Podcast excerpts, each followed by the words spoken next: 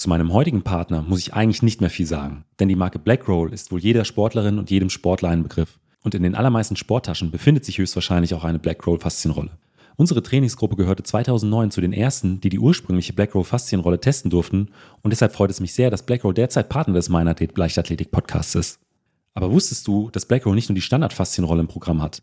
Seit einiger Zeit gibt es auch die Blackroll Twin Faszienrolle. Die Blackroll Twin ist eine Rückenrolle mit Aussparung für die Wirbelsäule und deshalb ist sie besonders gut für die Stimulation und Selbstmassage des Rückens und auch der Waden geeignet. Gerade wenn man den unteren Rücken ausrollt, ist es dadurch deutlich angenehmer und man erreicht auch gezielter die Rückenmuskulatur.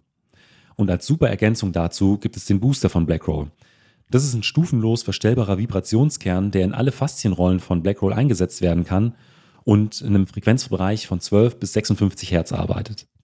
Durch die hochfrequenten oszillierenden Schwingungen dringt die Faszienmassage dabei tief in das Gewebe, sodass fasziale Verklebung und muskuläre Verspannung noch besser gelöst werden. Wenn du die Blackroll Twin Faszienrolle und den Booster von Blackroll bestellen möchtest, erhältst du als Meinathlet-Hörerinnen und Hörer mit dem Gutscheincode Meinathlet20 20% Rabatt auf deine Bestellung. Den Link dazu findest du natürlich in den Show Notes. Mein Name ist Benjamin Brömme und herzlich willkommen zum Meinathlet Leichtathletik Podcast. Einige Tage nach den Europameisterschaften schaue ich gemeinsam mit Florian Weber nochmal zurück auf München 22. Dabei sprechen wir über eure und unsere Highlights. Außerdem spreche ich in dieser Folge mit Katharina Steinruck, Christopher Linke, Julian Weber, Joshua Abuaku und außerdem gibt es noch eine Sprachnachricht von Willi, einem Hörer des Podcasts.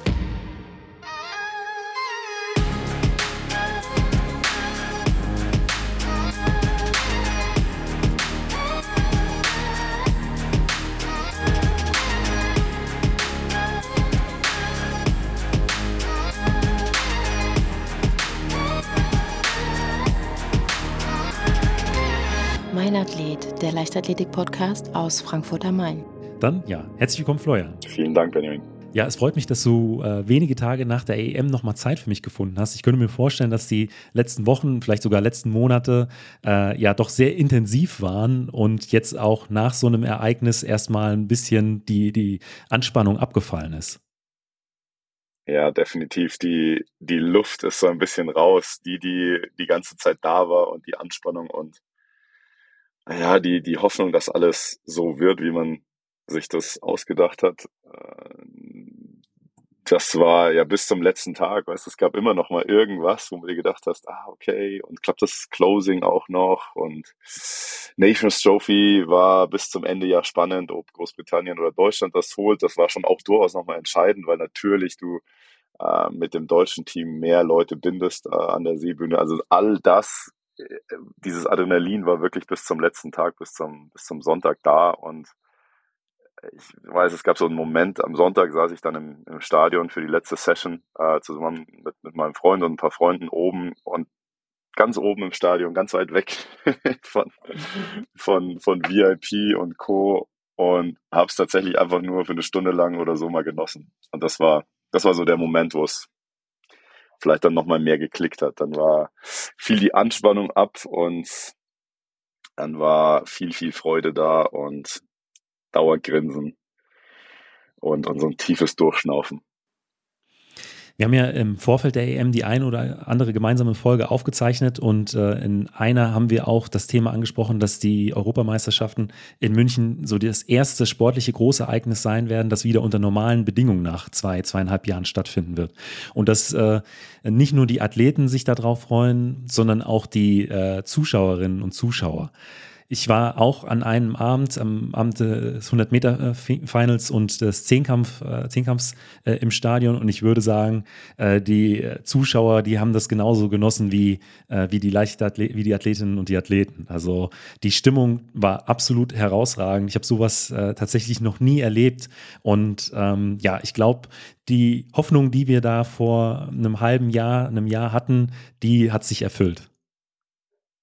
Definitiv. Und ja, nicht nur im Stadion, sondern vom Opening weg am Mittwoch, als wir den Park hier mal kurz zumachen mussten, weil es zu viele Leute waren. Ähm, mit die, dieses Moment haben wir ja eigentlich mitgenommen durch die ganze Veranstaltung. Und man muss ja ganz ehrlich sein, wir hatten schon Schiss, weil Ticketing lief okay, in ein paar Bereichen sehr gut, aber es ist ein sehr großes Stadion äh, mit, mit 50.000 Sitzplätzen Kapazität, die wir da noch hatten. Ah, und das hatten wir vor dem Opening nicht voll. Also so ehrlich muss man auch sein. Aber dieser Mittwoch und halt dann auch, glaube ich, die Zeit, die äh, von Beginn an bis zur Leichtathletik, die Leichtathleten waren ja erst ab Montag dann dran.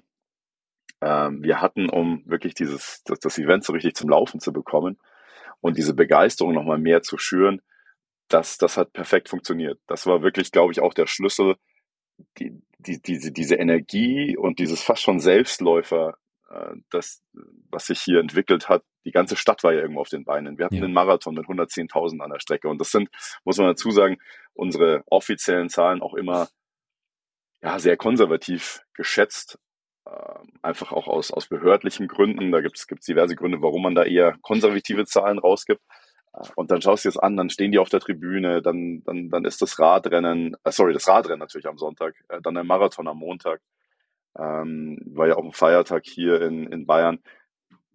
Das von Anfang an so zu haben, diese Begeisterung in allen Venues für alle Sportarten, ich glaube, das macht es ja genau aus. Und ich habe natürlich schon auch viel den Leichtathletik-Blick äh, auf, auf die Geschichte, aber diese, ja, also Multisport funktioniert. Ich glaube, das hat das ganz klar gezeigt und die Leichtathleten gehören da mit rein. Äh, ich glaube, einen eigenen Weg zu gehen, äh, separat davon tut den anderen Sportarten nicht gut, aber auch insbesondere der Leichtathletik nicht. Wir, wir brauchen das heutzutage auch. Ähm, und ich habe mich auch mit einer äh, Turnerin über dieses Thema unterhalten. Ähm, sie hat es im Prinzip auch so bestätigt, dass äh, äh die Olympiahalle äh, im Prinzip ausverkauft war, äh, jetzt im Rahmen der Europameisterschaften und dass das auch bei den Turnern nur noch sehr, sehr selten passiert und dass sich da auch gezeigt hat, dass auch Touren und auch andere Sportarten davon profitieren, wenn man so ein Großereignis macht. Und ähm, ich sehe das genauso. Also die gesamte gesamte Stimmung äh, in der Stadt äh, war, war hervorragend. Man hat überall Leute gesehen mit äh, Startnummern, mit ähnlichen Sachen, die man einfach ähm, den verschiedenen Sportarten zuordnen konnte. Dann gab es ja noch das äh, Festival the Roofs äh, mit Materia, war ja, äh, glaube ich, der Einstiegsgast und vielen anderen Künstlerinnen und Künstlern.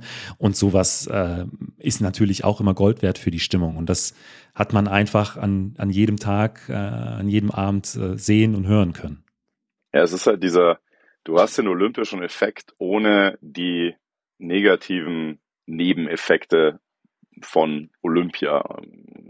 Das sind halt relativ handverlesene Sportarten für einen Mix, der sich wirklich gut ergänzt mit diesen neuen, die eine breite Zielgruppe ansprechen, auch unterschiedliche Altersgruppen ansprechen, aber gleichzeitig sich eben auch nicht Publikum gegenseitig wegnehmen.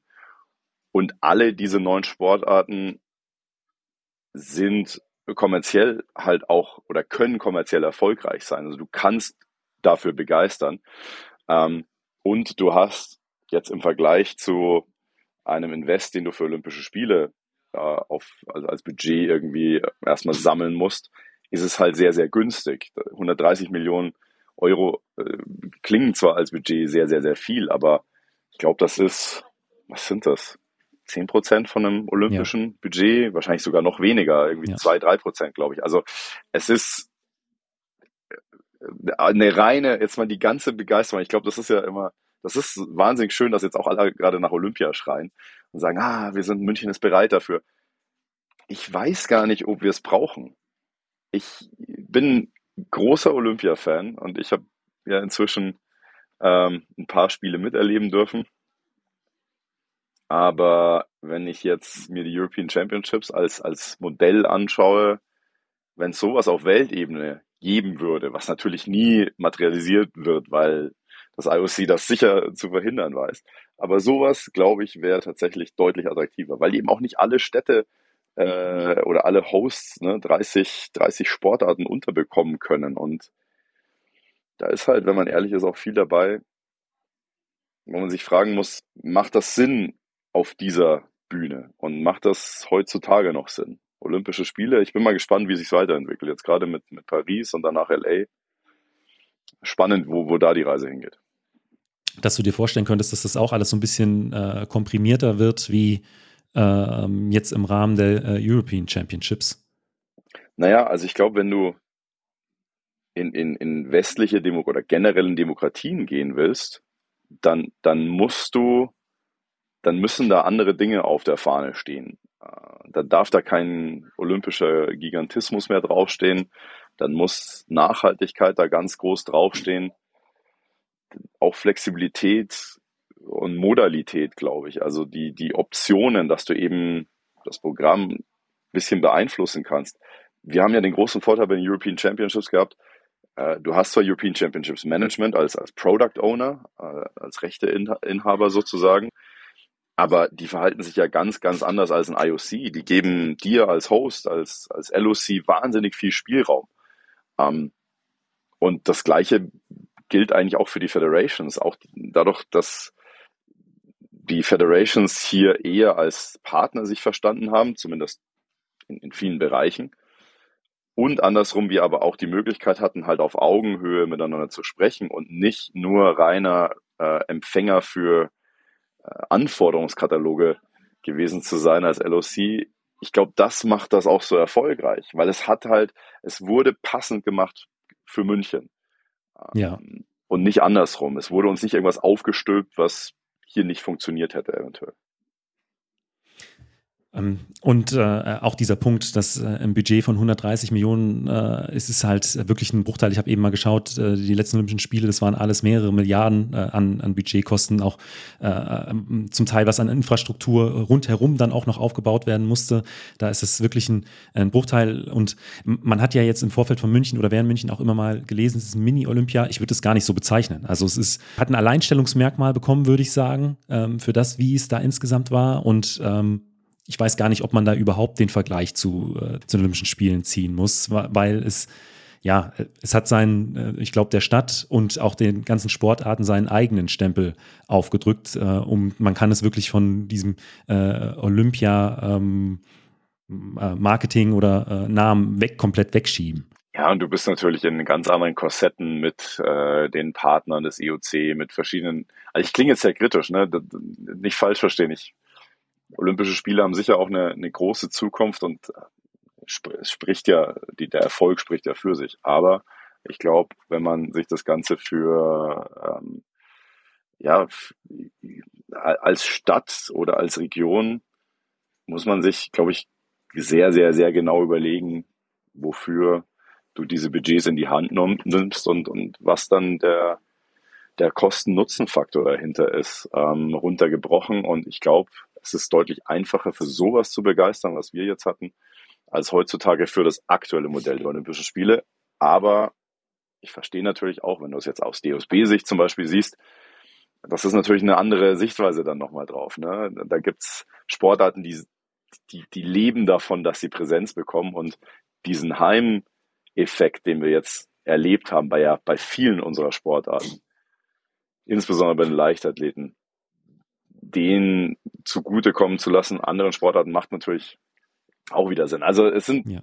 es sind, glaube ich, viele, viele Faktoren, die da mit reinspielen. So oder so, ich glaube, European Championships, dieses Format hat gezeigt, was für eine Wucht äh, Multisport hat und haben kann und was für einen ähm, Impact das alles, das alles auslösen kann. Und ich, ja. ich hoffe, ich bin mal gespannt, wo es weitergeht dann 2026. Ja. Ja, ich auch. Und ich habe ähm, für unsere Folge hatte ich mir eine Überschrift ausgewählt oder ein Schlagwort und das ist äh, Dramatik. Äh, und da fallen mir gleich mehrere Momente ein. Also der Schlussspurt von Richard Ringer, der Schlussspurt von Gina Lückenkämper, der, die Aufholjagd von Niklas Kaul. Also da äh, war vieles dabei, das war äh, ja wirklich filmreif. Und ähm, es gibt ja immer auch im Rückblick auf große Sportereignisse bestimmte Szenen, ähm, die äh, immer wieder äh, gezeigt werden oder dann in irgendwelchen Trailern von äh, Sportsendungen auftauchen. Und ich glaube, gerade jetzt bei äh, den Europameisterschaften, da äh, fällt es schwer, das äh, auf ein, zwei runterzubrechen, weil es einfach so viele spannende Momente gab. Ja, und ich finde es tatsächlich immer lustig. Die Leute erzählen ja immer, ah, wie, als, wie als wäre das ein, ein Drehbuch gewesen ähm, oder wie als hätte jemand ein Drehbuch geschrieben. In der Tat ist es ja so, dass wir bei der Leichtathletik eine Art Drehbuch schreiben. Ich glaube, wir haben uns da schon mal drüber unterhalten. Es ist ja, liegt gerade hier neben mir noch unser, unser, das ist glaube ich einer der ersten Entwürfe vom Zeitplan. Ähm, ja. Dieses, und für dieses Drehbuch haben wir tatsächlich ja viel gekämpft. Es waren nämlich nicht alle Fan davon, dass die zehn Kämpfer am, am ersten, an den ersten beiden Tagen schon ran müssen, weil sie natürlich gesagt haben, weniger Erholungszeit zwischen Oregon und, und München. also da gab es Gegenwehr, der Marathon, weißt du auch, da gab es viel Diskussionen ja. drumherum. Auch die 100 Meter, beide am, am zweiten Tag schon zu verfeuern, wurde von vielen kritisiert.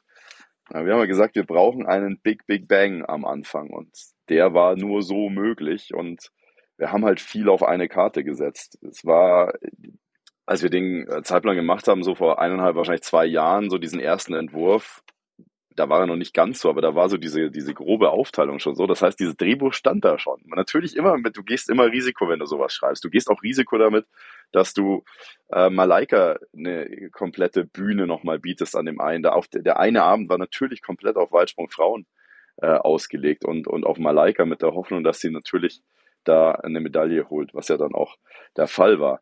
Ähm, und auch den Speerwurf so zu legen, hat sich ja dann als Risiko oder sehr, sehr Risiko, äh, sehr, sehr hohes Risiko erstmal rausgestellt, weil unsere, unsere Speerwurftruppe, äh, naja, es standen nicht mehr alle oder nicht mehr so viele, wie wir uns äh, erhofft haben ne, zu dem damaligen Zeitpunkt. Ähm, dass alles dann genauso aufgeht, ja, ist natürlich ja. Glück, aber es gibt tatsächlich ein Drehbuch. Also es gab in, im weitesten Sinne gab es ein Drehbuch oder insgesamt auch über den kompletten Event hinweg ist natürlich eine genaue Überlegung, welche Events machst du wann, welche Sportarten greifen ineinander. Ähm, das heißt, ich bin, ich finde es immer schön, wenn, wenn Leute äh, sich, sich so freuen, dass das ja alles wie in einem Drehbuch äh, aufgegangen ist. Es ist tatsächlich so, dass es dieses Drehbuch ja im weitesten Sinne irgendwie auch gibt. Ja, aber gut, man kann das Drehbuch schreiben, äh, aber man hat ja dann keinen Einfluss auf das, was im Stadion oder auf der Straße passiert. Also ähm, dass, äh, dass Richard genau. Ringer da auf den letzten äh, 300, 400 Metern nochmal äh, da die äh, zweite Luft bekommt und da alles rausholt. Ich glaube, die ist die letzten 100 Meter in 13 Sekunden oder sowas gelaufen äh, am, am Ende von einem Marathon. Äh, oder dass Gina da wirklich ähm, um, um, ja. im Tausendstelbereich äh, das Ding noch holt. Äh, das äh, kann man sich hoffen, aber äh, kann man sich wünschen, aber äh, man hat es dann nicht in der Hand. Und da Klar. ist dann so viel zusammengekommen. Ähm, einfach perfekt. Nee, du kannst nur, genau, du kannst nur die Grundlage legen, aber es ist wie bei einem, wie, bei einem guten äh, Hollywood-Drehbuch wahrscheinlich auch. Auch da, weißt du, es kann ein riesig gutes Drehbuch sein und dann hast du einen falschen Regisseur und dann hast du vielleicht die, äh, die, das falsche Casting. Und, und das Drehbuch kann noch so gut sein, die Story, aber der Film floppt trotzdem. Und so ist es bei uns ja auch. Ja, wir können eigentlich nur alles, was in unserer Macht liegt, so gut wie möglich vorbereiten, beste Athletenbedingungen, ähm, einen guten, ein gutes Drehbuch im Sinne des Zeitplans, aber ohne den Erfolg äh, und, und, und ohne die Show, die die Jungs und Mädels unten abziehen, funktioniert es natürlich nicht, klar. Und natürlich auch äh, ohne die Stimmung im, äh, im Zuschauerbereich. Also klar. wir sind äh, an dem, an dem äh, Abend des Zehnkampfs ein bisschen später ins, äh, ins Stadion gekommen ich hatte es angesprochen, wir waren mit unseren Kindern unterwegs und schon, ich würde sagen, äh, 200, 300 Meter bevor wir dann wirklich im Stadion waren, habe ich gedacht, mein Gott, was ist denn da passiert? Also das war schon extrem laut. Und als wir dann im Stadion waren und dann äh, Niklas da, da, den ersten Speer über 70 Meter geworfen hat, also da äh, war da niemand mehr auf den Sitzen. Es war ähm, ja, ich, egal ob jetzt äh, Fußball, Eishockey oder bei anderen Sportarten, bei denen ich war, ähm, ich habe sowas noch nicht erlebt. Und dann auch dieser Kon äh, Kontrast dann zu äh, der Stille kurz vor einem 100-Meter-Start. Also das äh, gefühlt hat sich niemand mehr in diesem Stadion bewegt und dann äh, gab es eine Explosion, als es dann losging. Äh, absolut Wahnsinn. Also und ich glaube, da sind nicht nur die sportlichen Leistungen äh, ähm, extrem gut gewesen, sondern auch ja das Publikum habt ihr damit wurde gepackt und ich glaube, es war eine rundum verdammt gute gute Veranstaltung. Ja, also rückblickend äh, genau das gleiche Gefühl. Ich habe gerade wieder, wenn du erzählst, bekomme ich auch Gänsehaut, weil ich mich natürlich äh, wieder zurückerinnere. Weil ich sagen muss, dieser Dienstag, da waren wir halt noch mitten in der, ja, mittendrin in der Veranstaltung. Ja. Ich war zwar Dienstag im Stadion, ich habe das natürlich mitbekommen, ähm, aber lang nicht so bewusst äh, wie, wie den letzten Tag. Der letzte Tag, da war es dann wirklich so, wie gesagt, eben mal, mal hinsetzen, erleben der Dienstag war noch sehr, sehr viel. Da gab es noch viel zu tun. Da waren wir noch lange nicht fertig und dementsprechend ist der Dienstag, es ist wie so, fühlt sich so im Kopf, die, die Erinnerung ist eher wie ein Traum, als, als, als wie wirklich vor Ort gewesen zu sein. Und ich sehe es, das ist ja auch das Schöne, oder das, wenn du am Event oder so im Event drin bist, kriegst du ja nix von, von der medialen Aufbereitung mit. Also du guckst kein Fernsehen, du siehst wenig bis gar nichts auf Social. Das heißt, da bin ich gerade noch so ein bisschen am Aufholen. Und das ist eigentlich ganz cool, weil du es nochmal durch eine ganz andere Brille jetzt siehst, ja. äh, erkennen kannst, die ganzen Stories nochmal dir anschauen kannst, äh, die die ARD, ZDF gemacht haben, BBC und die anderen, die, diese einzelnen Blickwinkel auf diesen Event, die einem auch nochmal klar machen, ja, an, an was man da mitarbeiten durfte. Gibt es so einen Moment, äh, der sich bei dir eingebrannt hat?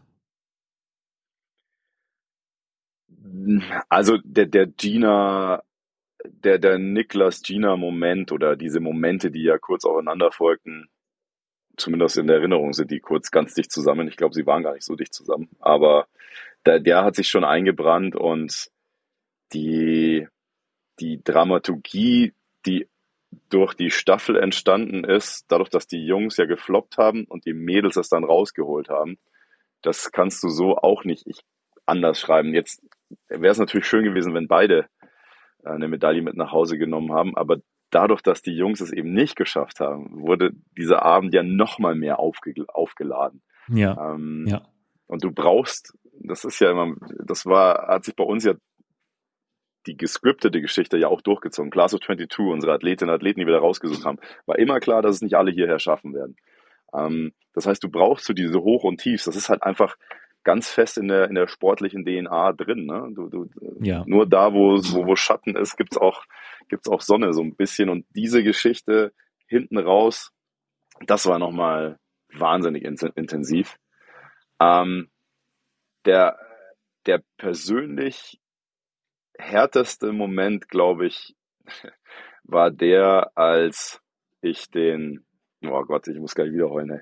krass, ähm, als, äh, als mir unser Content-Team äh, den, den Clip für Arthur äh, Abele äh, zugeschickt haben, da war ich gerade beim Trackcycling.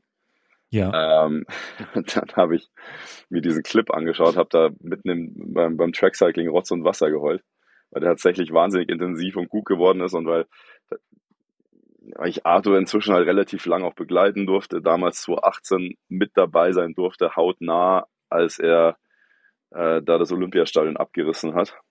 Ähm, und das war einfach aus persönlichem Bezug der, der, der intensivste, emotional intensivste Moment. Ja, die äh, Momente, die du beschrieben hast, haben auch äh, viele, äh, viele meiner Hörer so gesehen. Ich hatte bei Instagram gefragt, was war euer Highlight? Viele haben geschrieben, eins rauszupicken ist viel zu schwer, weil äh, da so viel passiert ist. Ähm, aber ein Name, der auch äh, häufiger gefallen ist, ist äh, Lea Meyer. ganz, auch mhm. ganz einfach vor dem Hintergrund, sie hatte ja schon bei der WM hart gefeitet, hatte da einen Sturz gehabt im Wassergraben und ist dann hier so zurückgekommen. Im Prinzip auch wieder drehbuchmäßig. Also nach, nach so einer schweren Niederlage, oder Niederlage möchte ich es gar nicht nennen, aber nach einem Sturz bei einer WM äh, ähm, so zurückzukommen bei der Heim-EM, äh, ist, glaube ich, äh, was, was Schöneres aus Athletensicht, aber auch als Zuschauersicht kann einem gar nicht passieren. Und ähm, ich glaube, sie hatte auch sehr, sehr viele äh, Fans äh, dazu gewinnen können, äh, jetzt auch nochmal bei der Europameisterschaft. Also ähm, ja, einfach ein, ein Hammer-Event ist das gewesen. Es wird in der Folge heute auch noch einige ähm, Einsprecher von, von Athletinnen und Athleten geben. Joshua Boaku wird noch mit dabei sein. Er war ist ja auch verletzt quasi in die Saison eingestiegen, beziehungsweise hat sich sehr früh verletzt. Ähm, ähm, ist dann ja zurückgekommen im WM, im EM-Finale mit, äh, mit Bestzeit äh, Fünfter geworden. Julian Weber bei der äh, WM äh, äh, Vierter, jetzt hier der Europameistertitel. Also ähm, ich glaube, wir könnten da noch sehr, sehr viele Namen aufzählen. Deswegen meine Frage, wie geht es für dich jetzt noch weiter äh, in den kommenden Monaten? Nach so einem Event, du hast gesagt, die Luft ist ein bisschen raus. nimmst du dir jetzt erstmal ein paar Tage Pause oder ähm, geht es jetzt direkt weiter in die, in die nächste Planung? Es ist tatsächlich jetzt erstmal, naja, Pause ist nicht. Wir haben ja Nachbereitung, wir müssen ein paar Reports schreiben. Denn es gibt ja die sogenannten Future Organizer, also die, die dann 2026, 2030 diesen Event äh, umsetzen und die bekommen von uns sehr viele Dokumente aufbereitet und dann übergeben. Das heißt, das ist schon nochmal ein, ein gutes Stück Arbeit. Und dann wollen wir das ja hier alles äh, ordentlich hinterlassen. Das heißt, äh, es gibt schon noch ein bisschen Büroarbeit. Natürlich wenig zu tun, sehr, sehr trocken äh, mit dem, was diese elf, zwölf Tage Event geliefert haben. Aber das ist halt nun mal Event. Hilft auch ein bisschen gegen den Post-Event-Blues anzukämpfen. Den, den gibt's immer. Bis jetzt ist er tatsächlich noch nicht da. Aktuell ist es wirklich einfach so dieses Durchschnaufen. Aber der kommt mit Sicherheit noch, gerade wenn jetzt hier die Büroräume immer leerer werden. Viele äh, von äh, meinen Kolleginnen und Kollegen sind jetzt dann ja im September dann schon weg. Und dann wird's hier sicher leerer und dann, glaube ich, äh, setzt auch der, setzt das dann auch leider ein. Das gehört dann auch mit dazu. Ja. Ja, und dann nächste Projekte mal schauen. Aktuell, es gibt ein paar Gespräche, aber ehrlich gesagt freue ich mich gerade tatsächlich auf, auf eine, eine etwas größere Pause erstmal. November, Dezember. Die, die Idee aktuell ist zumindest die, dass es da recht ruhig wird und ich Zeit für mich oder Zeit auch für, für meine Familie, für meinen Freund habe. Und ähm, das gab es schon relativ lange nicht mehr. Muss ich, muss man, ich weiß gar nicht, wann ich zum letzten Mal wirklich so einen, so einen richtig guten, längeren Break hatte, um mich auch vielleicht ein bisschen neu zu orientieren. Mal gucken. Das Ist-Darf darf ich noch machen. Äh, da gibt's noch mal hoffentlich schöne, schöne Erinnerungen, aufgefrischt dann nochmal äh, ähm, in, in Berlin am, ich glaube, 4. September. Da freue ich mich schon drauf, weil es auch wieder was ganz anderes ist, wieder ein bisschen näher dran, wieder am Mikrofon, eine ganz andere, ja, immer ein anderer, anderes Gefühl, anderer Blickwinkel. Oh, und ich glaube, da gibt's ja auch nochmal viel zu feiern. Das, das ist ja schön. Ja. Weißt du? Da kommen jetzt so viele und ich, ich hoffe auch, dass diese die Begeisterung übergesprungen ist, auch hoch in die Hauptstadt, von der Landeshauptstadt in die Hauptstadt, äh, dass, dass viele auch ins Stadion kommen. Davon gehe ich aus. Dann äh, nochmal vielen Dank, dass du dir die Zeit genommen hast und äh, ich hoffe, wir hören uns bald mal wieder. Vielen Dank dir, Benjamin. Ich hatte es ja am Anfang der Folge bereits erwähnt. Heute gibt es noch einige O-Töne von Sportlerinnen und Sportlern. Den Anfang macht Katharina Steinruck. Sie holte in München ja mit der Mannschaft die Goldmedaille über die Marathondistanz. Herzlich willkommen, Katha. Hi, Benny. Servus. Ja, äh, erstmal vielen Dank, dass du dir wenige äh, Tage nach der Europameisterschaft äh, Zeit für eine gemeinsame Folge beziehungsweise äh, ein kurzes Interview genommen hast. Ähm, äh, du hast in einem äh, letzten Instagram-Post äh, schon angesprochen, ich greife das hier, hier mal vorweg, du bist während des äh, Marathonrennens umgeknickt und musstest dann so ein Stück weit alles zurückschrauben, bist dennoch nach zwei Stunden 32, 41 ins Ziel gekommen und hast dann natürlich auch mit der Mannschaft Gold geholt. Ähm, aber wie war das Rennen rückblickend aus deiner Sicht? Ja, äh, war mit einem, ja, so wie ich es auch im Post geschildert habe, mit einem lachenden und weinen Auge. Zum einen, ich bin mega stolz auf die Mädels, was die geleistet haben. Also die geschlossene Leistung der deutschen Mannschaft war einfach der Hammer. Äh, wir waren alle sechs Mädels, die komplette Mannschaft unter den Top 20 von über 60 Starterinnen. Also das lässt sich auf jeden Fall sehen. Und der Rennverlauf war relativ entspannt. Also klar, es ist ein Meisterschaftsrennen, Strecke relativ kurvig, auch mal ein bisschen hoch und runter. Das heißt, es ist schon ein unruhiges Tempo. Wir hatten teilweise äh, ja, Kilometerabschnitte mit einer Unterschied von 20 bis 25 Sekunden. Also war ja war quasi so ein Tempowechsellauf. Aber das Rennen war allgemein relativ ruhig und äh, dadurch ja, eigentlich wie für mich gemacht, ruhig am Anfang und hinten raus immer schneller werdend. Also absolut top. Ich bin mit einer sehr guten Verfassung an den Start gegangen. Auch von den Trainingsleistungen im Vorfeld habe ich mir auf jeden Fall, ja, äh, Top 6 bis innerlich eigentlich eine Einzelmedaille äh, erhofft gehabt. So bin ich auch an den Start gegangen und das lief auch alles sehr gut. Und auch bei den Getränkeständen, da hatte ich doch dann aus Sapporo letztes Jahr gelernt, äh, dass ich da ein bisschen anders rangelaufen bin, um nicht im Puls zu laufen, um wieder auf irgendwelche Läuferinnen aufzulaufen, die plötzlich an ihrem Tisch stehen bleiben, anstatt einfach mal weiterzulaufen. Das habe ich auch, würde ich sagen, ganz gut hinbekommen. Und ja, leider habe ich dann kurz vorm Halbmarathon im Pulk laufend äh, ein Schlagloch gefunden und bin weggeknickt mit dem rechten Fuß und hatte dann natürlich direkt Schmerzen im Fuß und konnte eben diesen Vortrieb nicht mehr geben. Also ich konnte nicht mehr hundertprozentig mit dem Fuß auftreten, bin eigentlich eher unrund dann gelaufen. Kraft war dann vorwiegend auf dem linken Fuß, der rechte ist halt dann so mitgerannt. Und ja, und das dann nochmal einen Halbmarathon lang war unschön. Also ich hatte auch zwischendrin überlegt, ob ich rausgehe, weil ich richtig gefrustet war und natürlich auch den Zug und das Tempo nicht mehr in dementsprechend halten konnte, um vorne ja. Bei den Mädels in der Führungsgruppe mit drin zu bleiben. Und äh, ja, da war der Frust ziemlich hoch und die Motivation ziemlich am Boden. Und tatsächlich hat am Ende äh, der Gedanke an das Team irgendwie ins Ziel kommen, weil du weißt auch nicht, kommen vorne alle Mädels am Ende ins Ziel, weil Marathon ist lang, Marathon und seine eigenen Gesetze. Ähm, ich lag trotzdem noch unter den Top 15, also bin ich ja dann auch geworden. Ich hatte noch eine geholt, einkassiert und eine hatte mich dann nochmal einkassiert. Also bin ja dann 15. geworden, ist auch mein bestes internationales Ergebnis bei äh, einer Marathonmeisterschaft.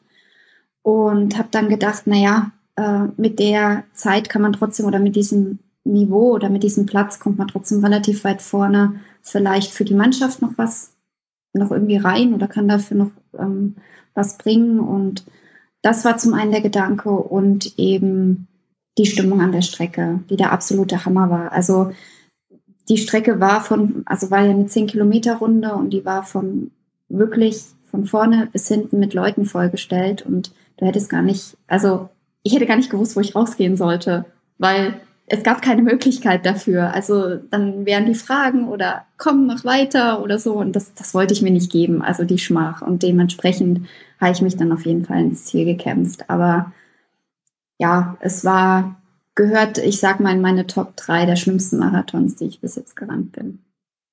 Mm, äh, warst du in der Zwischenzeit beim Arzt? Also ähm, verletzungstechnisch ist da was äh, Schwerwiegendes äh, bei hängen geblieben oder ähm, konnte man dir so ein Stück weit wenigstens Entwarnung geben? Weil ich sag mal, äh, ähm, es ist frustrierend natürlich in so einem Rennen da umzuknicken und dann äh, nur noch mit äh, halber Kraft laufen zu können. Aber wenn dann jetzt weiß ich nicht noch ein Bruch oder irgendwas hinten dran steht, ähm, ist es ja dann, dann doppelt schlimm. Also hast du das in der Zwischenzeit abchecken können?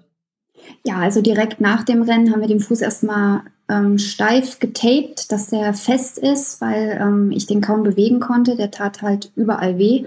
Und ähm, nachmittags hatten wir dann physiotherapeutische Behandlung ähm, bei uns im Teamhotel und ähm, der eine Physio, der Rainer, den kennst du ja auch noch, der hat mir ja. den Fuß überhaupt erstmal frei gemacht. Der Fuß war von oben bis unten komplett durchblockiert, steif, fest, da ging gar nichts mehr. Der hat mir ziemlich lange dran rumgemacht, um den erstmal wieder frei zu kriegen.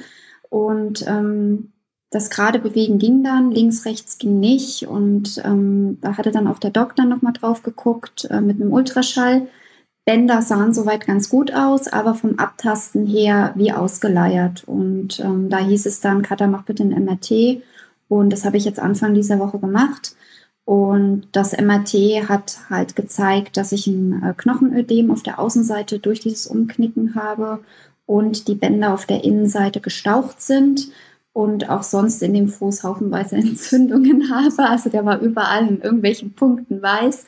Ähm, aber da haben mir ähm, unser medizinisches Team schon gesagt, Katha, du bist Läuferin, dein Fuß ist nicht mehr jungfräulich, der wird immer irgendwo welche Entzündungen haben. Und ähm, wo ich lachen musste, der ähm, Arzt beim MRT hat mich gefragt, sag mal, haben Sie hier Schmerzen? Und da habe ich ihn angeguckt und haben gesagt, fragen Sie mal einen Leistungssportler, der keine Schmerzen hat. Ja. Und äh, da hat er gelacht. Und ähm, ich habe aber das okay jetzt bekommen. Ich kann nach und nach langsam jetzt wieder anfangen mit Laufen. Noch keine hohen Belastungen, aber nach und nach den Fuß jetzt wieder, ja, also da kann nichts passieren. Äh, er muss halt heilen. Ja, und Klar, ein Ödem dauert halt ein bisschen, aber ich kann alles im Bereich von nicht so großen Schmerzen kann ich laufen. Und dann, ja, ist es so wie immer, also alles gut. Aber steigst du dann jetzt schon wieder direkt, ich sag mal, mit so ruhigem Aufbautraining ein oder ähm, nimmst du dir jetzt einfach äh, auch die Zeit, um das vielleicht auch so ein bisschen zu verarbeiten? Ja, also ich habe äh, eigentlich noch geplant gehabt mit zwei Rennen äh, für die Polizei die deutschen Polizeimeisterschaften Anfang September. Ähm, die habe ich jetzt leider schon abgesagt oder musste ich absagen, ähm, einfach weil eine 5 auf der Bahn gerade mal mit zwei Wochen jetzt oder anderthalb Wochen äh, überhaupt nicht laufen gewesen. Und ich wusste ja auch das Ergebnis noch nicht vom MRT, da müsste ich ja noch warten und dementsprechend werden die ohne mich stattfinden. Und ähm, im Oktober sind noch die europäischen Polizeimeisterschaften. Und da wollte ich eigentlich auch mitmachen. Ähm, muss ich jetzt mal gucken, ob das machbar ist. Also zum einen halt vom Körper, ob der Körper das jetzt mitmacht ähm, und auch vom Kopf. Weil mit der Urlaub oder jetzt mal kurz dieses, dieses Abschalten, jetzt mal ein paar Wochen, tut doch ganz gut. Und ich merke es auch vom Körper her. Manche halten mich vielleicht für verrückt, aber wie gesagt, ich bin fast zwei Wochen nicht gelaufen. Ich habe es bis jetzt noch nicht vermisst. Okay. Das ist, glaube ich, auch ein gutes Zeichen dafür, dass ich gerade einfach mal Pause brauche. Dafür, dass es gerade ja. einfach mal. Also ich mache alles andere, Bouldern, Radfahren, Schwimmen. Also keine Frage, sportlich betätigen auf jeden Fall. Aber das Laufen fehlt mir gerade tatsächlich nicht und ähm, vielleicht kommt es in den nächsten Tagen oder Wochen wieder.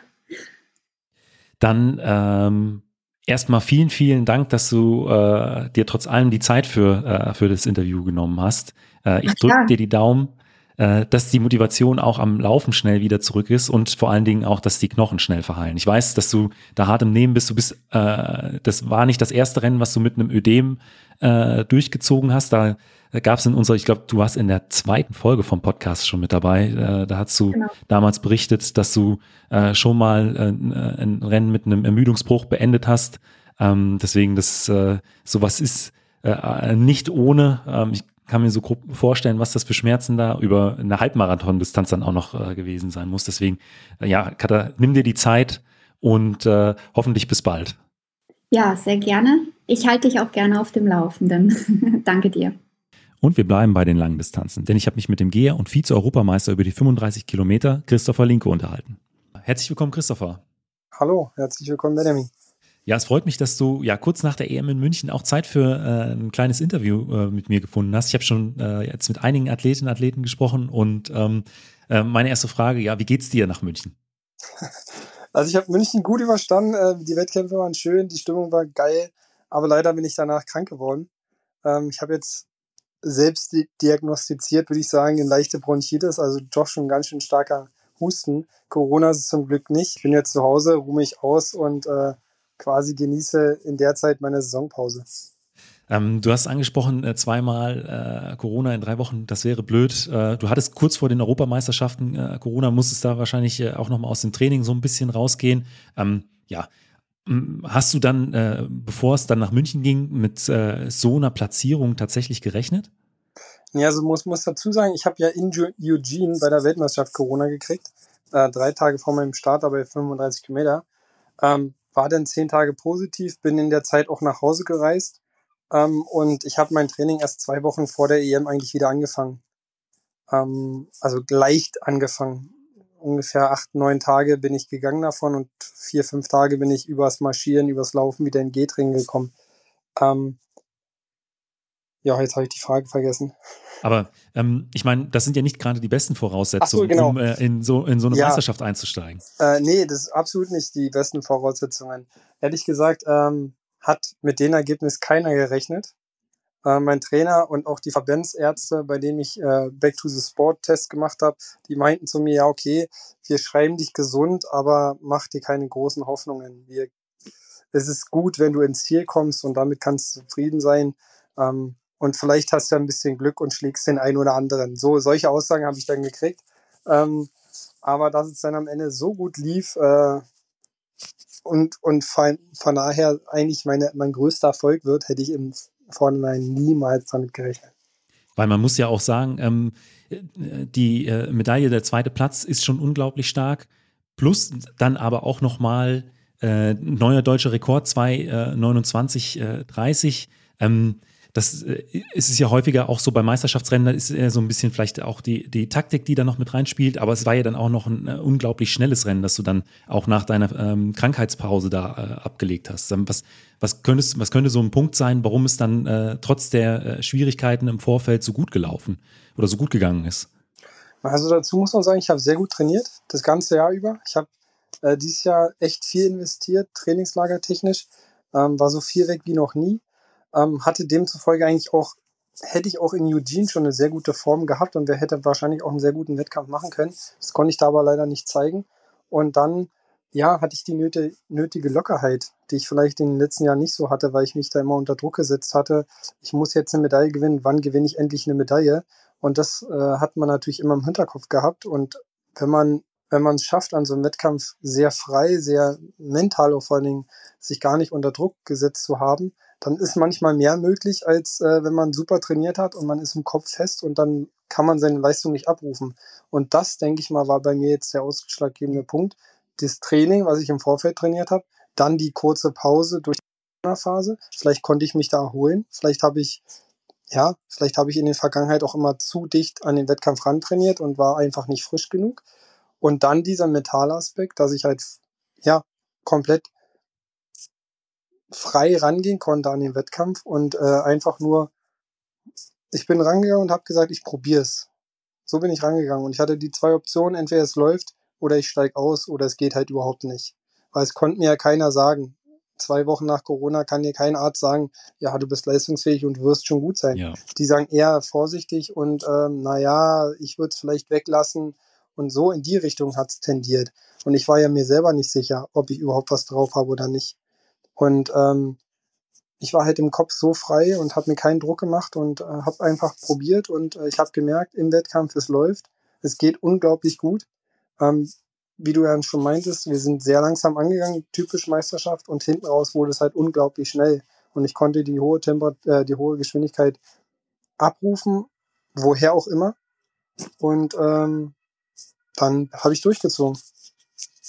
Hast du irgendwann im äh, Laufe des Rennens gemerkt, okay, das äh, läuft jetzt äh, hier doch verdammt gut? Ähm, oder ähm, hast du dann während des Rennens überhaupt keinen, nicht, wobei man verliert irgendwann mal einen Gedanken an, an eine Medaillenposition. Man merkt ja, okay, ich bin jetzt hier immer noch weit vorne, aber gab es da so ein äh, äh, ein Zeitpunkt, an dem du gedacht hast, okay, jetzt will ich hier wirklich die Medaille mitnehmen, dass da so diese, ich sag mal, äh, der, der sportliche Ehrgeiz dann komplett zurück war, weil du gesagt hast, am Anfang bist eher unbeschwert und ohne große Erwartungen äh, da reingegangen. Mhm. Aber ich denke mal, im Laufe des Rennens, äh, als es dann irgendwann, äh, da packt es ein Jahr. Und man merkt, okay, ich bin hier vorne mit dabei und jetzt will ich hier auch was mit nach Hause nehmen. Also so einen Punkt gab es eigentlich gar nicht, muss ich ehrlich gestehen. Ähm, zum Anfang sind wir relativ locker losgegangen und irgendwann habe ich gemerkt, jetzt wird's schnell. Und äh, ich habe halt gemerkt, die Konkurrenz hat auch Probleme und ich fühle mich eigentlich ganz gut. Und dann habe ich mir während des Rennens so, ein, so einen Fahrplan zurechtgelegt, dass ich es einfach mal nach 20 Kilometer probiere, einfach riskiere, mein Tempo zu machen, aber das wurde leider mir vorgenommen, weil zwei andere Athleten schon mal 15 Kilometer das Tempo extrem erhöht haben. Und dann habe ich aber trotzdem nach 20 Kilometern nochmal das Tempo erhöht und die anderen konnten alle nicht mitgehen. Und dann bin ich da mehr oder weniger 15 Kilometer alleine gegangen und irgendwann habe ich, ich glaube, zwei Runden vor, vor Ziel war es das erste Mal, dass ich so ein bisschen gedacht habe, ey, heute gewinnst du eine Medaille. Auf der Runde, also Runden davor, habe ich schon häufiger gehört, Chrissy oder Chris, du holst heute deine Medaille, heute ist dein Tag. Also das war wirklich Motivation pur, die ganze Zeit an der Strecke. Und äh, ja, aber erst für mich persönlich habe ich wirklich so zwei Runden vorher, weil da, da kann man so ungefähr abschalten. Das war jetzt bei Kilometer 31, ob man noch einbricht oder ob man es hält. Oder wie weit die Gegner weg sind. Und die Gegner sind einfach nicht rangekommen und ich habe mich relativ normal gefühlt. Es war sehr anstrengend, aber ich habe mich jetzt nicht so gefühlt, dass ich jeden Moment einbreche. Und demzufolge war es mir da eigentlich schon mehr oder weniger klar, ich gewinne heute eine Medaille. Würdest du auch sagen, dass da das Publikum in München so äh, ein Stückchen mitgeholfen hat? Ja, also das, das muss ich sagen. Wir hatten natürlich nicht so eine Stimmung wie im Stadion. Das, ist, das muss ich auch sagen. Ähm, geschuldet daran, dass es einfach ein Dienstag um 8.30 Uhr war. Ähm, aber für, für, die, für die Uhrzeit und der Tag war es schon eine echt tolle Stimmung. Dazu muss man sagen, es waren auch sehr viele G-Sportfreunde da, also die man schon kennt von Wettkämpfen, Seniorengeher, Jugendgeher und so hatte man auf der Strecke, meine Familie war da, meine Freundin war da. Also es waren schon sehr, sehr viele Leute, die man auf der Strecke persönlich kannte. Ja. Und dann hat man einen ganz anderen Bezug dazu. Ähm, wenn man immer wieder an die Leute vorbeikommt und die motivieren einen und die klatschen und die rufen, das hat mich natürlich dann auch getragen. Ganz klar. Und äh, in äh, unserer ersten gemeinsamen Folge, da haben wir uns auch äh, ein bisschen über deine, äh, damals über deine Vorbereitung unterhalten im Hinblick auf Doha 2019. Ähm, da waren ja nochmal höhere Temperaturen als jetzt in München, auch nochmal eine andere Luftfeuchtigkeit. Ihr habt damals auch zum Teil äh, in einer Hitzekammer gearbeitet, in Zusammenarbeit mit Ärzten von der Charité. Ähm, würdest du sagen, dass dir das in den letzten Jahren auch vielleicht ein wenig geholfen hat, weil Doha war heiß und schwül, ähm, Sapporo, äh, Tokio ähm, waren ja ähnliche klimatische Bedingungen. Ähm, und äh, ich sag mal, jetzt in München äh, war es jetzt auch für äh, längere Distanzen auch keine, äh, auch keine ja. idealen Bedingungen. Also geholfen auf jeden Fall. Ich habe vor Tokio auch wieder dieses Hitzetraining gemacht. Diesmal ein bisschen länger. Dieses Jahr hat es einfach vom Training nicht reingepasst. Wir waren geschuldet daran, dass die WM so früh war und wir dadurch halt schon, ich war in Amerika, habe mich in Amerika vorbereitet vor der WM, war insgesamt dann sechseinhalb Wochen in Amerika, vier Wochen im Trainingslager, zweieinhalb Wochen bei der WM. Ähm, und selbst in Amerika war es halt unglaublich warm. Also auch der Wettkampf in Amerika war sehr warm, die 20 und da, wo ich das Trainingslager gemacht habe in Flagstaff, da war es sehr trocken und extrem heiß. Also wir, wir Geher, wir trainieren schon Hitze. Und äh, ich bin der Meinung, Viele andere sagen, das kann man nicht, aber ich bin der Meinung, man kann sich auf Hitze vorbereiten und wenn man in Hitze trainiert und das über einen längeren Zeitraum, dann ist man so stark, dass man eigentlich bei jedem Wetter performen kann. Was ich eben gemerkt habe, das war halt vor Berlin, habe ich mich auch auf Hitze vorbereitet. Wenn dann aber am Tag des Wettkampfs auf einmal Regen und Schwüle kommt, dann ist es wiederum schwierig. Aber wenn es halt so wie jetzt in München, das war ja relativ trocken oder normal und, und schön warm, das ist ein Wetter, auf das kann man sich super vorbereiten. Und das habe ich gemacht und von daher hatte ich überhaupt keine Probleme. Äh, du hast jetzt eben schon angesprochen, du bist ein bisschen angeschlagen. Äh, deswegen könnte ich mir vorstellen, dass jetzt äh, in den kommenden Wochen wahrscheinlich kein Wettkampf mehr bei dir ansteht. Oder ist da jetzt für die Saison noch was geplant? Nee, also ich habe jetzt Saisonpause. Die Saison war sehr lange.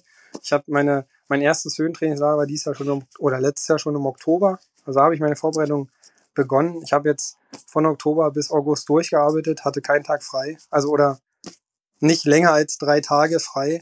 Ähm, und von daher bin ich jetzt sehr froh, dass ich in der Saisonpause bin.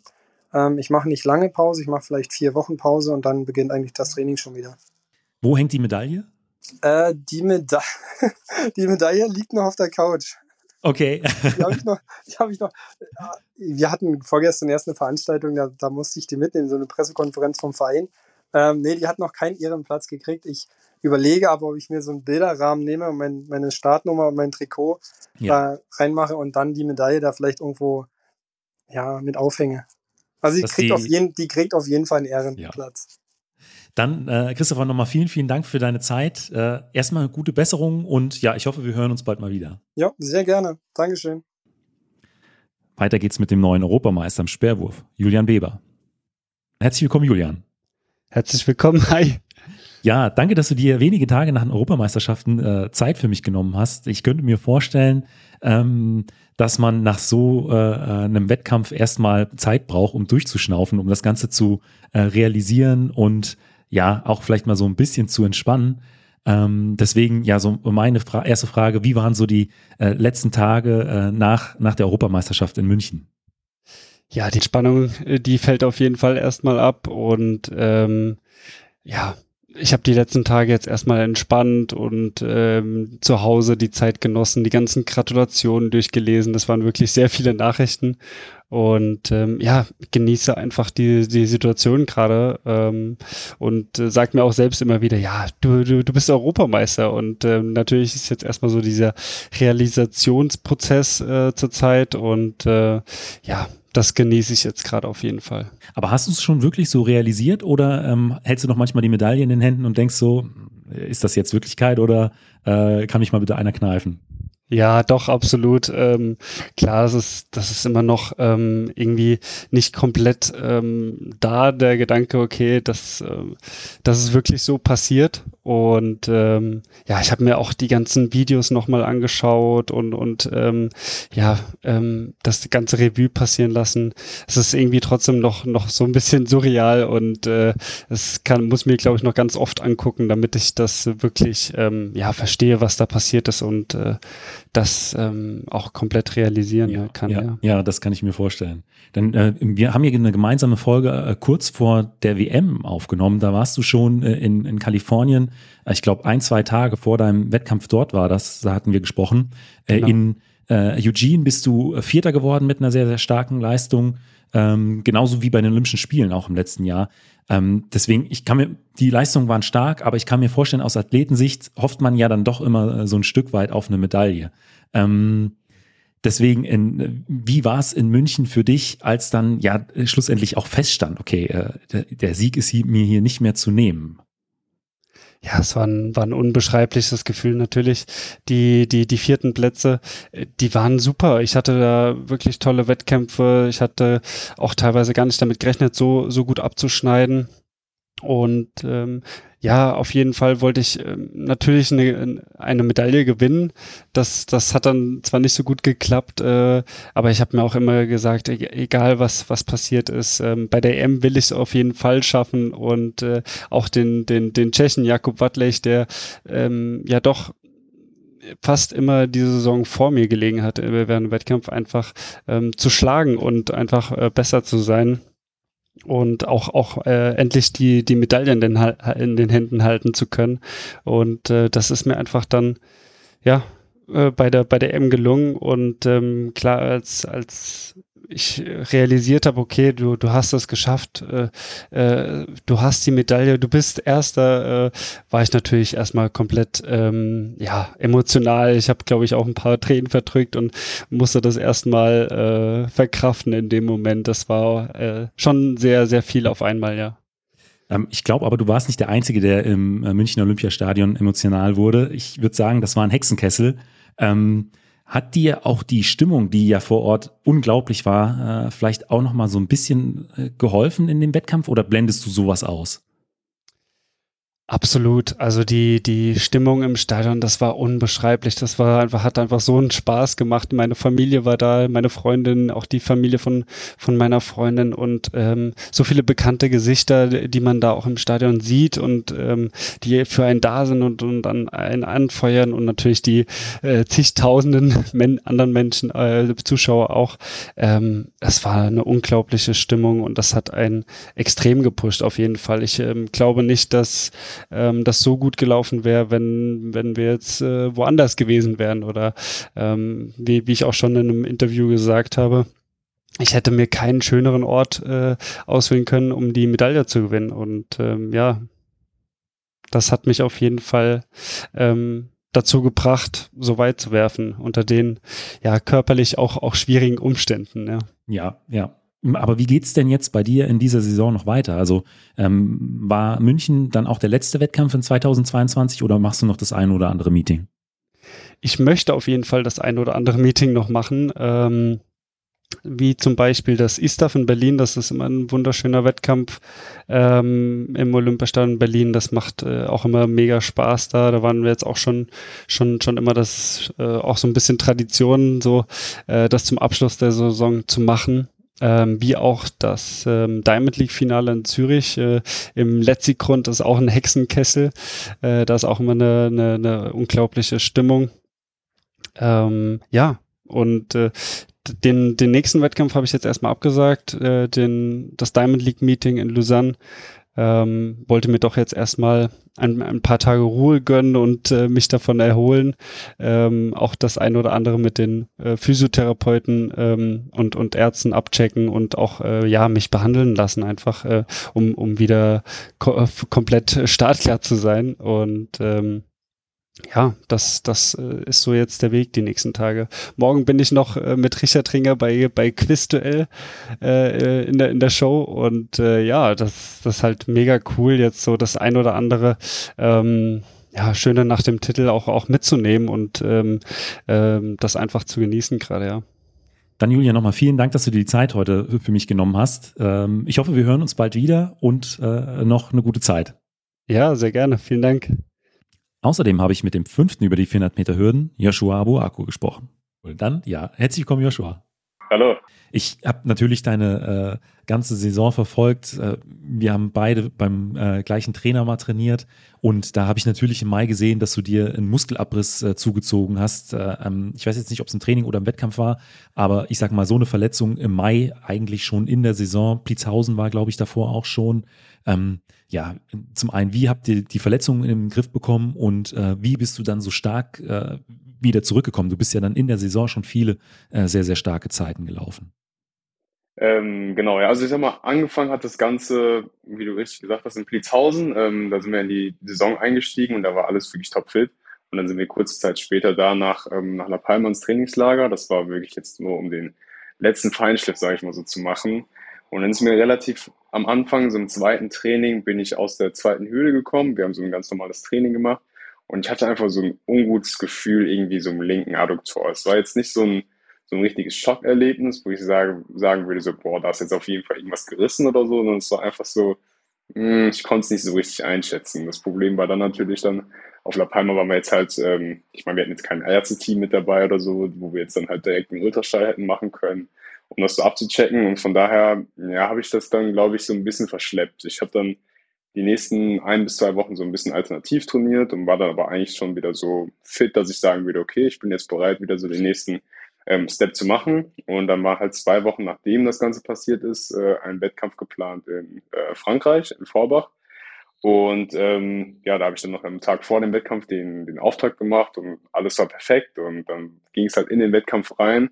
Und wie es dann wahrscheinlich halt meistens so im Wettkampf so ist, da geht man dann nochmal diese ein, zwei Prozent halt mehr. Ähm, und da ist eigentlich immer das Gleiche wieder passiert. Ich gehe über die erste Hürde, ich habe so ein ungutes Gefühl und ich habe so direkt gemerkt, nee, das, also ich kann so auf jeden Fall nicht weiterlaufen, mussten dann halt leider abbrechen. Und dann haben wir direkt am, am darauffolgenden Tag haben wir nochmal ein MRT gemacht, ähm, haben das abchecken lassen und dann kam halt die Diagnose Muskelabriss des Adduktor brevis auf der linken Seite und das war schon, ja, es war schon erstmal ein Dämpfer. Vor allen Dingen dann hat man natürlich auch mit den Ärzten gequatscht und so. Ähm, ja, und die haben mir dann gesagt, okay, das kann vier bis sechs Wochen dauern. Und ich dachte halt, vier bis sechs Wochen, oh mein Gott, das ist, das kann jetzt nicht wahr sein. Ähm, ja, was aber halt ganz gut war, ich konnte eigentlich direkt am nächsten Tag, ähm, nachdem das Ganze passiert ist, wieder einigermaßen ins Trainings einsteigen. Also ich konnte so ein bisschen alternativ was machen. Ähm, ich konnte auch sogar laufen, alles natürlich halt in sehr, sehr langsamem Tempo. Aber es war jetzt nicht so wie jetzt, keine Ahnung, wenn mir jetzt beispielsweise der Beuger weggeflogen wäre, dass ich jetzt halt gar nichts ja. machen können. Also ich konnte eigentlich wirklich schon von Tag eins an, ja, also langsam die Intensitäten steigern und so hat es dann halt, ging es dann halt so Step by Step dann halt weiter nach vorne. Ne? Ja. Aber ich kann mir schon vorstellen, in der äh, Saison mit äh, Weltmeisterschaft und einer Heim-Europameisterschaft so eine Diagnose, äh, ja, ist im ersten Augenblick wahrscheinlich auch ein bisschen mehr als nur ein Dämpfer. Ähm, ja, definitiv. Ähm, ich war beim Doc und ähm, also relativ nach, äh, zeitnah nach dem MRT und dann habe ich gefragt, okay, wie schaut's aus? Äh, Deutsche Meisterschaften waren, glaube ich, zu dem Zeitpunkt in vier Wochen. Und ich meine, die Ärzte haben ja gesagt, so vier bis sechs Wochen. Also habe ich bis dahin auf jeden Fall die Hoffnung nicht aufgegeben. Aber der Doc hatte auch schon ganz klar gesagt, also es könnte reichen, es könnte nicht reichen. Ähm, ja, und ist dann natürlich auch die Frage, oder ich sag mal, die Entscheidung lag dann bei mir und bei meinem Trainer, ob wir dann jetzt wirklich sagen, okay, riskieren wir das jetzt zu den deutschen Meisterschaften und legen jetzt einfach alles auf eine Karte und entweder es hält oder nicht. Ähm, und da war es dann halt wirklich dann so, in der Woche vor den deutschen Meisterschaften habe ich nochmal am Mittwoch ein Hürdentraining probiert. Ähm, das ging auf der Gerade auch schon wieder ganz gut, in der Kurve aber leider noch gar nicht. ähm, und so war dann auf jeden Fall klar, okay, ich brauche jetzt einfach nochmal ein paar Tage. Ich sag mal, wenn jetzt an dem deutschen Meisterschaftswochenende die Olympischen Spiele gewesen wären, hätte ich gesagt, egal, scheiß drauf, ich laufe auf jeden Fall. ist mir egal. Auch wenn das, wenn der Muskel explodiert oder ist mir egal, ich mache das, ich probiere es auf jeden Fall. Ähm, aber dadurch, dass wir jetzt so wussten, okay, es gibt noch ein zweites Highlight dieses Jahr, das sind die Europameisterschaften im eigenen Land. Ähm, deswegen haben wir uns dann gesagt, okay, ja, ist jetzt sehr, sehr schade um die Deutschen und auch um die Weltmeisterschaften, die natürlich dann damit auch ähm, sozusagen dann halt ja nicht realisierbar waren. Ähm, aber ich glaube, mit den Europameisterschaften gab es nochmal ein zweites Highlight, was sich ja. ähm, definitiv gelohnt hat, äh, darauf Absolut. zu arbeiten. Ja. Aber wie äh, war es dann, als ähm, feststand, okay, ich kann in München wirklich an den Start gehen? Weil das ist ja, ähm, Zwe Zweifel waren ja mit Sicherheit im Vorfeld da. Genau. Ähm, das Gute war ja, dass ich bereits aus dem Vorjahr die Normleistung eigentlich schon abge, ja, also die hatte ich schon erfüllt. Ähm, aber wie es natürlich trotzdem mal so ist, ich meine, gerade auch bei uns in der Disziplin, wir sind eigentlich halt vier Athleten, davon sind jetzt auch leider schon zwei dann dieses, also dieses Jahr auch dann komplett ausgefallen. Ähm, und somit ist natürlich dann immer noch so ein bisschen im Hinterkopf, okay, reicht das jetzt wirklich? Möchte der Verband jetzt vielleicht auch nochmal sehen, dass ich jetzt wirklich nochmal eine sehr gute Leistung erziele? Muss ich vielleicht dieses Jahr nochmal die Norm erbringen, um dann wirklich halt nominiert zu werden? Ähm, und dann war es ja dann so, dass ich dann in, an dem Wochenende nach den deutschen Meisterschaften dann meinen Saisoneinstand geben konnte, endlich, ähm, weil ich dann gesagt habe, okay, ich bin jetzt wirklich so fit, ähm, ja, dass ich mir auf jeden Fall auch wieder einen kompletten Lauf zutraue. Ähm, und dann bin ich ja direkt mit diesen 48, 80 äh, damals in La Chaux de eingestiegen und ähm, ab dem Zeitpunkt war ich mir eigentlich relativ sicher, es kann natürlich immer noch viel passieren, aber ey, das muss reichen ja. für, die, für die Europameisterschaften und äh, ja, genau so war es dann. Ne? Ja, es hat ja dann auch gereicht und du bist ja dann auch gleich im, äh, im Halbfinale ähm, auch schon mit, ich glaube, der zweitschnellsten Zeit äh, deiner Karriere eingestiegen. Ähm, hat da vielleicht auch so ein Stück weit das äh, Münchner Publikum mit eine Rolle gespielt, weil ich war auch äh, äh, an einem Abend in, in München im Stadion und es war halt einfach brutal, wie die Stimmung war. Ja, definitiv. Also Stimmung war von allen Rennen, wo ich bis jetzt, glaube ich, gewesen bin, ähm, klar, im Halbfinale war es schon gut. Im Finale war es, glaube ich, nochmal diese 10, 20 Prozent nochmal krasser. Ähm, aber es hat schon mega, mega Spaß gemacht. Also äh, zu allen Leuten, denen ich jetzt irgendwie dieses Erlebnis, sag ich mal, so erzählt habe, habe ich immer gesagt, wenn du da unten stehst und du hast ein Germany-Trikot an, die Leute, die feiern dich, die feiern dich komplett und das war halt einfach so gut und das habe ich auch def definitiv, glaube ich, so versucht, so ein bisschen auszunutzen, ähm, so diesen Heimvorteil wirklich halt zu nutzen und da auch definitiv ein bisschen Stimmung zu machen. Ähm, ja, und wie gesagt, also die Leistung war natürlich gut, aber ähm, alleine schon da zu laufen hat einfach super viel Spaß gemacht. Ne? Gibt so einen Moment, der sich eingebrannt hat aus München? Ähm, ich habe meinem Trainer nach meinem Lauf gesagt, also ich bin zur fünften, sechsten Hürde, also so ungefähr so bei 200, 250 Meter irgendwo dazwischen, habe ich so das Rennen noch wirklich sehr, sehr präsent. Oder ich sag mal, ich hatte das Rennen so richtig unter Kontrolle und ab dem Zeitpunkt, ich hatte keine Ahnung, was für ein Rhythmus ich gelaufen bin. Ich äh, weiß nicht, welches Bein äh, an der jeweiligen Hürde vorne war, sondern ich bin einfach gelaufen. Und das dann wirklich halt hinten drüben auf der Gegengrade und dann in die Kurve rein.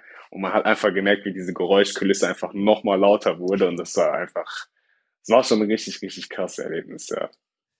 Wie geht's denn jetzt für dich weiter mit der Saison? Ähm, kurierst du jetzt erstmal komplett ähm, noch die Verletzung aus dem Frühjahr aus oder steigst du äh, noch in ein paar Meetings ein?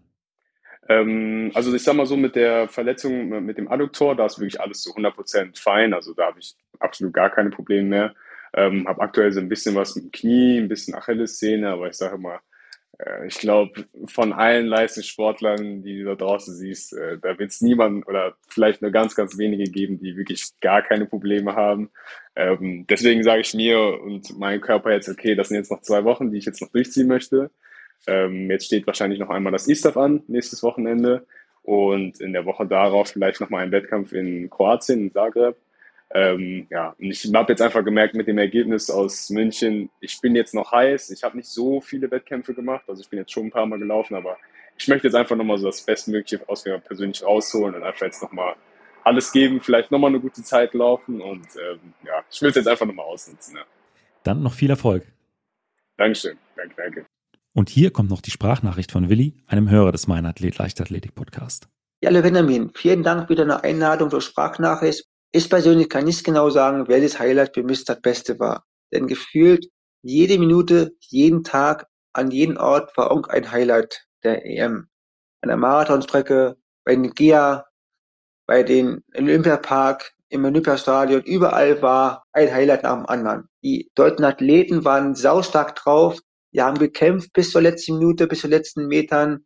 Auch wenn vielleicht keine Medaille rausgesprungen ist, haben die trotzdem gekämpft. Die Stimmung war von A bis Z im Olympiastadion, an der Marathonstrecke und an der GEA-Strecke und auch im Olympiapark immer hundertprozentig. Die deutschen Fans waren immer von 0 auf 100 immer voll dabei. Die Stimmung war klasse, wie gesagt. Und auch wenn mal die deutschen Athleten nicht an der Reihe waren, wurde die anderen Athleten auch immer kräftig unterstützt, geklatscht, bejubelt. Und ich muss sagen, es war eine gelungene EM-Party. Und ich als begeisterter Leichtathletik-Fan hätte am liebsten die Zeit auf Null gedreht und hätte am liebsten das alle doch einmal erlebt. Also was hier abging in München, war einfach nur einmalig und ich bin einfach nur geflasht, was in München los war und sage einfach nur Danke München, danke, danke, danke. Ja, vielen Dank nochmal alle, die wieder hier im Podcast mit am Start waren. Katharina Steinruck, Christopher Linke, Joshua Boako und auch Julian Weber waren ja bereits Gäste im Podcast. Und wenn ihr wissen wollt, wie ihr Trainingsalltag so zum Beispiel aussieht, ja, solltet ihr auch diese Folgen nicht verpassen. Und die Links dazu habe ich natürlich in die Show Notes gepackt. Vielen Dank und bis zum nächsten Mal.